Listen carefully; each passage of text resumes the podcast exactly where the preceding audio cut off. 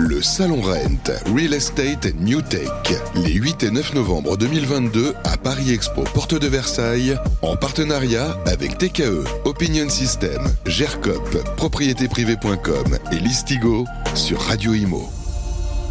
Salut les amis, nous sommes toujours en direct ici le 8 novembre, porte de Versailles, au Rent Real Estate à New Tech. Justement, on va passer deux jours jusqu'à demain. Vous pouvez venir encore aujourd'hui, bien évidemment, et demain toute la journée. Si c'est pas possible, vous suivez comme d'habitude les podcasts et vous pouvez les télécharger sur toutes les plateformes. Voilà, quelques minutes, une petite euh, interview avec euh, des invités sur lesquels je vais prendre un petit peu la température euh, de façon très concrète sur ce qui se passe dans les territoires aussi, mais en immobilier, avec des personnes qui sont, j'allais dire, au quotidien, la tête dans le guidon et qui font et qui réalisent les rêves de leurs clients tous les jours, puisque gérer, euh, ben, c'est réaliser aussi euh, pour les biens de ses clients, euh, faire en sorte que leurs biens soient bien maintenus. Et croyez-moi, quand on est gestionnaire locatif, c'est pas une mince affaire. Mais ceux aussi à Paris qui ont construit un réseau aujourd'hui qui est devenu les réseaux, le réseau incontournable du secteur. C'est la raison pour laquelle j'ai le plaisir d'accueillir un couple sur le plateau, une fois n'est pas coutume, Dan et Laetitia Adler. Salut tous les deux. Salut. Comment ça va Ça va et toi Très bien. Vous êtes superbe. Ce que vous voulez que je vous dise?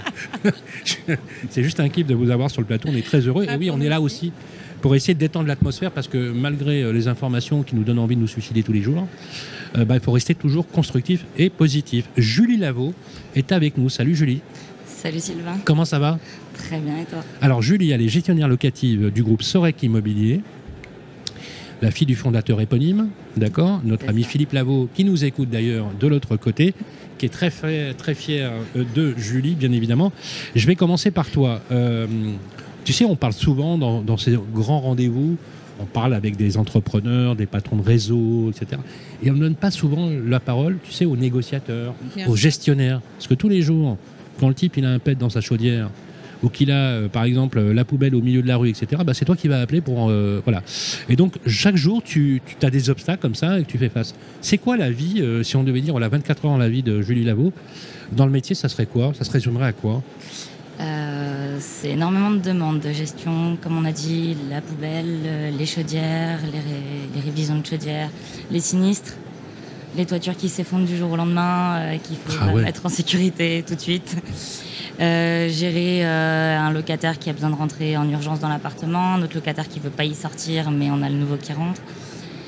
Les paiements euh, Le règlement des loyers Le règlement des loyers, c'est assez compliqué aussi quelquefois. On a des personnes qui se séparent, qui sont là depuis toujours, mais du jour au lendemain, ils n'y arrivent plus. Il y a les charges, les charges locatives qui ont énormément augmenté. L'explosion des charges énergétiques, bien sûr. Ça. Donc, bah, des propriétaires, négocier avec des propriétaires pour qu'ils prennent un petit peu certaines charges à leurs frais aussi. Un gestionnaire chez Sorec euh, gère combien de lots gère combien d'unités, toi? Un gestionnaire chez Sorec, on gère en fonction, à peu près entre 900 et 1000 lots. Ah, quand même? Par gestionnaire. Et combien de lots dans le, dans le groupe euh, Là, on est à 2200 lots. Ah oui, quand même, c'est un portefeuille non négligeable. Euh, Laetitia, on, vous a vu beaucoup tous les deux sur la toile, bien évidemment. Mhm.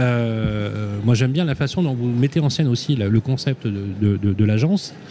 On a bien vu, tu as vu euh, symboliquement, cette année, c'était pas arrivé depuis une dizaine d'années, vous connaissez bien le marché mhm. parisien, on a cinq arrondissements sur les 20 mhm. qui sont descendus au-dessous de la barre des 10 000 euros, statistiquement. Mhm. Est-ce que ça veut dire qu'aujourd'hui, on a un ralentissement de la hausse des prix parisiens ou pas, Laetitia C'est ce qu'on a l'impression qu'on dit aujourd'hui dans les journaux, partout. Euh. Moi, je ne le ressens pas comme tel, euh, un ralentissement du marché. Je pense qu'en fait, il y a des périodes où euh, le marché a tendance à, ralentir. Nous, on le ressent bien euh, sur septembre, octobre. On a vu qu'il y avait un petit ralentissement, mais ça reste quand même sur du court terme. Euh, je pense qu'à partir du moment où on a un groupe fort, où on ne lâche pas les process, derrière, on arrive quand même à, s'en sortir, à réaliser. Nous, je vois sur septembre, octobre, on a fait les plus gros mois depuis la création de la boîte. Ah ouais? Oui, oui. Donc. des projets qui étaient engagés depuis quelques mois ou? Parce que quand on voit. Non? Non, non, non, non. Ah euh, vraiment, on est très, on est très content. Après, ça a été dur, mais euh, on, est, on est quand même satisfait. Après, une, baisse de prix, je ne le ressens pas comme tel. Plutôt un ralentissement des, euh, des ventes, des acheteurs qui vont être plus regardants, qui vont attendre un peu avant, avant d'acheter, qui vont essayer un peu de, de, de, de faire attendre ou de, négocier un peu plus avec les vendeurs. Mais malgré tout, le marché parisien reste quand même un marché très sûr et je ne ressens pas les choses comme telles. Dan, euh, les commerciaux, les, négociateurs hein, euh, qui ont un statut, ils sont agents co chez toi euh, ou ils sont, salariés? À 95%, c'est des agents co. C'est des agents co, donc ils se battent aussi pour faire mm. leurs chiffres, hein, parce que bon, les agents co, il faut qu'ils y aillent. Hein, c'est pas le même, c'est pas le même cadre. Alors vous faites aussi de la gestion locative. Hein, mm. Je le dis à ceux qui nous écoutent, vous faites de la gestion locative spécialisée dans le bassin parisien, donc c'est important parce que c'est pas la même gestion quand on fait de l'ADB, l'administration de biens sur une ville comme Paris que comme à Metz, par exemple. Euh, bien évidemment, on n'est pas sur les mêmes tranches. Vous êtes quand même sur des, parfois, on est d'accord, sur des immobiliers d'exception. Vous êtes sur une zone absolument incroyable. Est-ce que euh, le moral des agents immobiliers aujourd'hui, des négos, ah, même s'ils sont indépendants, euh, pose question en ce moment? Parce qu'on sent par exemple dans, dans l'ambiance que les gens se posent des questions. je prends les chiffres par exemple, quand on a pris l'île de France, c'est 45% de refus de crédit. 45% de refus de crédit, triplement des taux d'intérêt, augmentation de 6-7% d'inflation, sera à 10% d'augmentation, et une explosion des factures énergétiques. Est-ce que dans l'équipe de vente, c'est quelque chose qui irrigue et qui modifie la façon de gérer les dossiers ou pas, ou pas du tout Ok, alors en toute modestie, euh, je pense que c'est pour ça que c'est intéressant pour des commerciaux de venir bosser chez nous. En fait, nous, on a notre propre marché, c'est un marché interne, euh, propre à de faire là. Alors, on n'est pas des magiciens, mais on a des techniques de vente et euh, des, méthodes qui nous permettent bah, de ne pas avoir de refus de crédit. Euh, on en a eu très peu, en toute objectivité.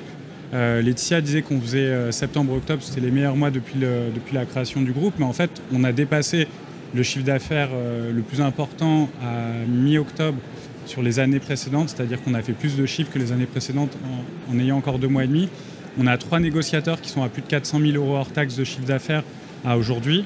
Euh, on a une moyenne euh, sur tous nos négociateurs qui est autour de 268 000 euros. 400 000 euros, c'est-à-dire que le gars, il, a combien 50, euh, 50 à peu près? Alors, il a 40% plus un système de, de primes sur objectif. Il est, marge à, il est marge à 200 000, quoi. Ouais, ouais, ouais c'est ça, exactement. Et on, gagne sa vie chez de faire là, ça recrute ou pas? Ça recrute, mais plus beaucoup parce qu'on n'a pas de ah. turnover.